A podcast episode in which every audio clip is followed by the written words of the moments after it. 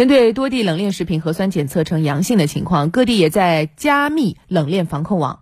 山东是全国进口冷链食品的重要入境口岸和运输通道，相关生产经营单位一共有近一点八万家。那么，在山东进口冷链是如何完成入境检验、消杀，最后流通到市场的呢？央视记者进行了探访，来听听。青岛港宜之行冷库是当地最大的冷链集中监管仓。上午八点半，一批共十八个集装箱进口冷链食品到达监管仓。这批冷链食品是货主提前一天通过冷链服务平台预约提货的。先消杀，消杀以后打开这个车门，一个柜子大约是一千二百件货，我们每个柜子这六个面都要进行消杀。现在一个柜子做下来，人工。作业的话是六个小时左右。如果是我们这个现在我们上了三台的消杀设备，这些设备用的话，我们就是大约能节约一倍的时间。消杀以后还要进行核酸检测。据介绍，自十二月一号起，青岛市设立了五个冷链食品监管仓，抽调市场监管局、商务局、疾控中心、公安局等相关部门工作人员，组成监管仓专班，加强冷链食品监管。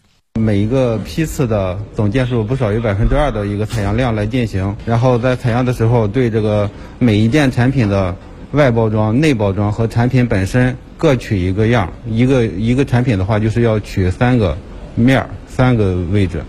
完成样本检测后，再由监管仓工作人员开具出仓证明。当进行完核酸检测与消杀之后吧，在系统里面我们就可以开具出仓证明、海关的报关单。以及海关的检疫检验证明，这就是我们广泛意义上所知的冷链三证，它就可以在青岛市内流通、储存、销售了。据介绍，进口冷链食品从进集中监管仓到拿到冷链三证，最快需要八个小时，全程可在网上办理，并可实现同批次追溯。那进入冬季以来呢，国内疫情出现多点零星散发的情况，对此，在昨天海南海口举行的中医药发展相关会议上，中国工程院院士。天津中医药大学校长张伯礼也对相关问题进行了解答，我们来听一下。张伯礼院士认为，近期我国出现了多点零星散发病例，但一旦发现就能够很快控制，证明我国对于疫情防控的经验和做法是行之有效的。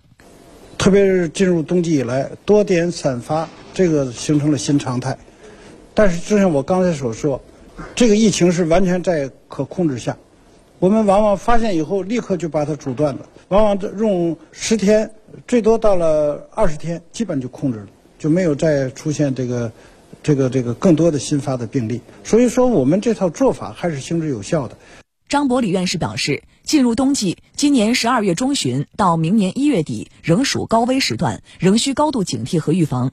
对此，张伯礼院士给出了建议：少聚集，戴口罩，勤洗手，勤通风。这些个非常简单，但是非常有效。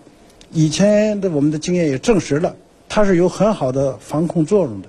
希望大家能够坚持。就是从目前，特别是我们医药卫生部门，还要做好准备，做好准，不能掉以轻心。发热门诊也好，隔离病房也好，各种的人物准备，依然不能懈怠。一旦发现了个别的病人，就第一时间把它阻断，不让它发展。